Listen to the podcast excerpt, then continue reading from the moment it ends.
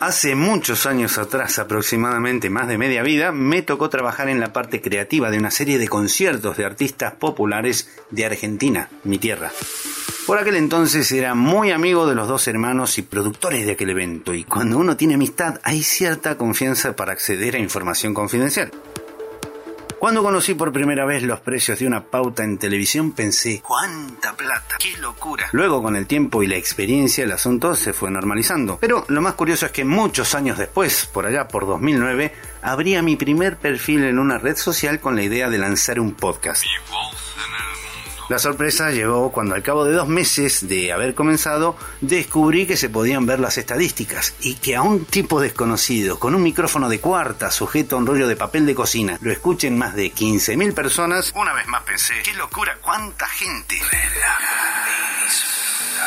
Desde entonces hasta hoy ha llovido mucho, muchísimo. Aquel podcast, al cabo de un tiempo, dejó de existir porque no tenía ni la más remota idea de cómo monetizar nada, pero aquel test me valió para entregarme de lleno a aprender todo lo que pudiera sobre marketing y sobre Internet.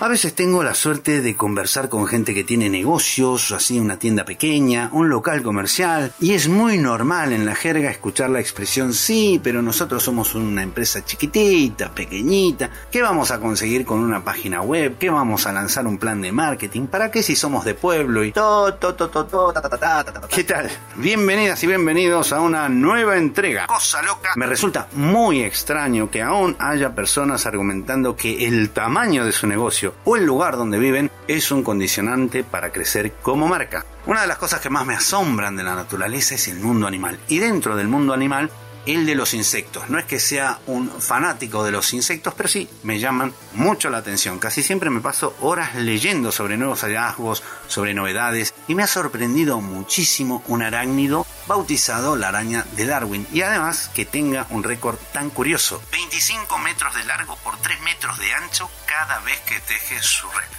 Pero la cosa no acaba aquí. Según los científicos, este peculiar bichín cruza riachos y arroyos para extender su trampa de orilla a orilla, multiplicando la cantidad de impactos y la posibilidad de resultados, ya que la mayor parte de su alimento, otros insectos, se concentra volando en medio de los cauces. Y esto dice muchísimo. Si una pequeña araña se vale del ingenio para poder vivir, desarrollarse y crecer en un medio tan hostil y tan adverso, ¿qué cosas no puede hacer una persona actualmente con todas las herramientas que tiene a su disposición. Hoy hablamos de los frenos anímicos, esos que nos paran el cerebro, esos que nos tienen ahí comiendo ensalada mental. Hoy hablamos de los sesgos. Mi nombre es Conrado Álvarez. Bienvenidas y bienvenidos a Marketing Series. Comenzamos. Las personas tenemos un menú bastante extenso de ensaladas mentales, entre ellas la de sentirnos poca cosa, la de subestimarnos o vernos como algo insignificante. Nos sobran creencias por el estilo que muchas veces nos llevan a eso que conocemos como autocompasión. Y eso es una jodienda terrible que dejamos pasar desapercibida cuando en realidad debería de encender todas nuestras alarmas. Y me refiero a la sociedad en general, no solo al mundo de la empresa. El desánimo parece que está súper de moda, no solo en el mundo de la empresa, como digo, pero cuando sales a hacer puerta fría y comienzas a escuchar a la gente, el grado de enfrascamiento, la falta de curiosidad y el culto a la queja son un piñazo en los dientes para el alma más templada. Y no estoy hablando de convencerles de lanzar una campaña de marketing o poner en marcha una página web o un plan de marketing. Son las paredes despintadas, el óxido en la puerta, la cera abandonada o la ausencia de brillo en los ojos, ese brillo que se va apagando como la del boxeador al que se le pasa el arroz y piensan que ya es hora de colgar los guantes. Marketing Series.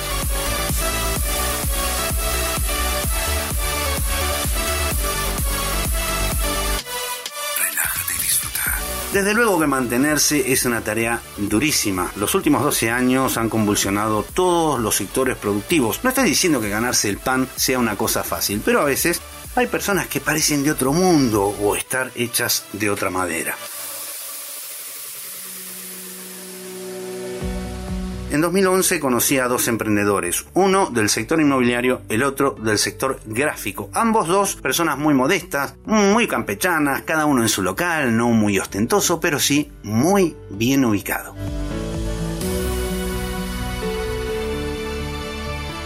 Tuve la suerte de colaborar con ellos y ver su crecimiento en plena crisis económica. Cuando los informativos daban las cifras de desempleo y contabilizaban el cierre de empresas, estos dos chavales trabajaban jornadas larguísimas con una sola preocupación, cada uno por su parte, porque desde luego no se conocían, se preguntaban cómo puedo hacer para dejar a los clientes satisfechos con ganas de recomendarme y sobre todo de que vuelvan a mi local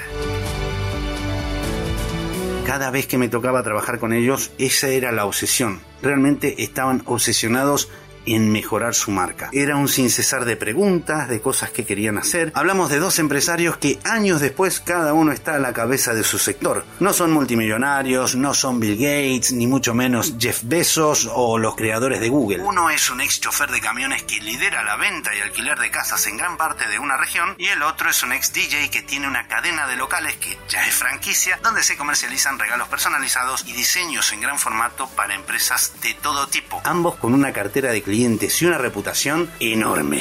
Dos ejemplos impecables. Dos personas de pueblo, porque uno es de Beñel, si mal no recuerdo, y el otro es de Elche, así que el lugar en donde naces, el lugar de donde eres, no importa en absoluto. Relájate y disfruta. Estás en Marketing Series.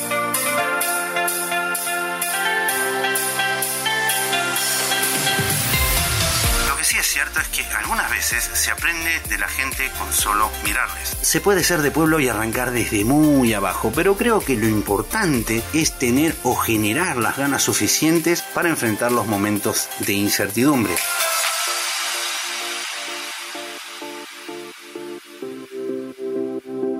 Vuelvo a decir que no es tarea sencilla crecer y salir adelante, desde luego que no, pero tampoco es imposible. Sentirte limitado por el tamaño de tu negocio o el lugar de donde eres no es más que una creencia y si es por gusto de creer, ya es hora de que empecemos a creer en cosas que realmente tengan sentido y listo, hay que darle a los sesgos el lugar que se merecen. Ninguno, porque te quieren joder y eso no está bien porque ese no es el plan.